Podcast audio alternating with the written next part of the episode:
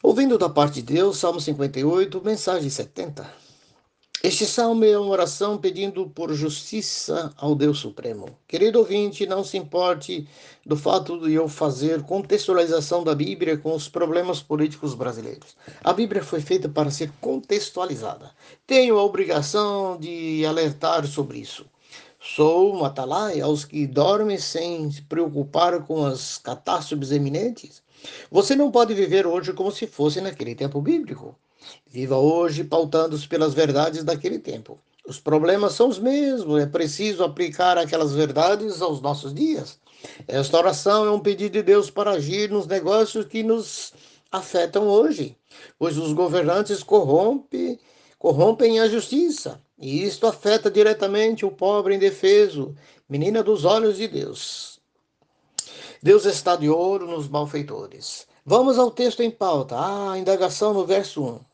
Abre aspas. Será que vocês poderosos fa falam de fato com justiça? É uma pergunta de Deus. Será que vocês, homens, julgam retamente? Ah, como gostaria de fazer chegar aos três poderes em Brasília a minha mensagem. Eles precisam saber do perigo em que incorrem, pois estão afrontando o próprio Deus. O verso 2.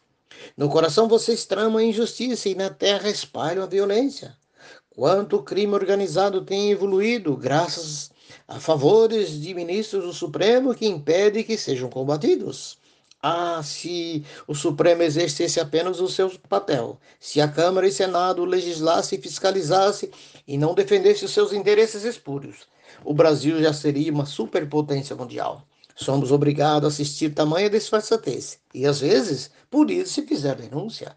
Verso 4 e 5 dizem: Eles têm veneno como da serpente, tampam os ouvidos como a cobra que se faz de surda. Não quer ouvir a música do encantador. Está lá no texto. Isto equivale às manifestações de ruas, não lhe dizem respeito. A mídia que deveria expor a real e ainda desvirtua as verdades, mente descaradamente informando haver 125 mil onde há milhões e milhões, na tentativa de apoiar a máfia.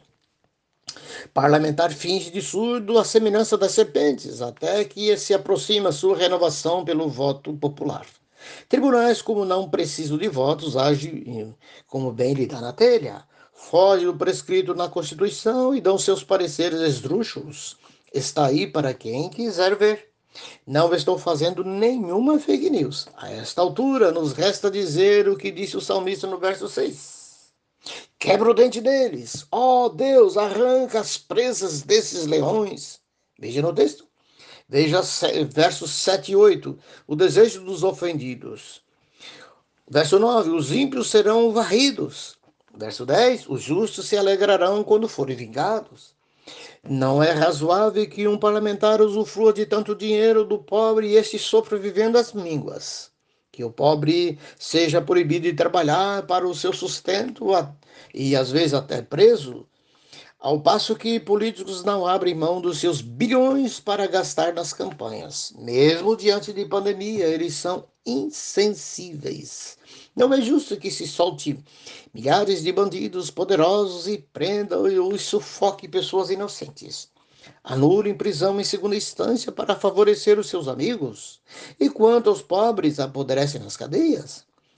Aguardemos que esses poderosos, entre aspas, Leia a Bíblia e paute por ela, de vez que a Constituição lhe é obsoleta. Verso 11: Com certeza há um Deus que faz justiça na terra. Ele irá cobrar muito cara desses déspotas. Por vezes na história, Deus puniu quem agiu dessa forma e, e não se deixa zombar dele. Querido, Deus está de olho neles e virá nos defender. Creia nisso. Vejo-me na obrigação de fazer esse paralelo da Bíblia com tais elementos surdos. Meu querido, ore, ore, busque refúgio no Senhor e diminua o seu sofrimento. Pense nisto.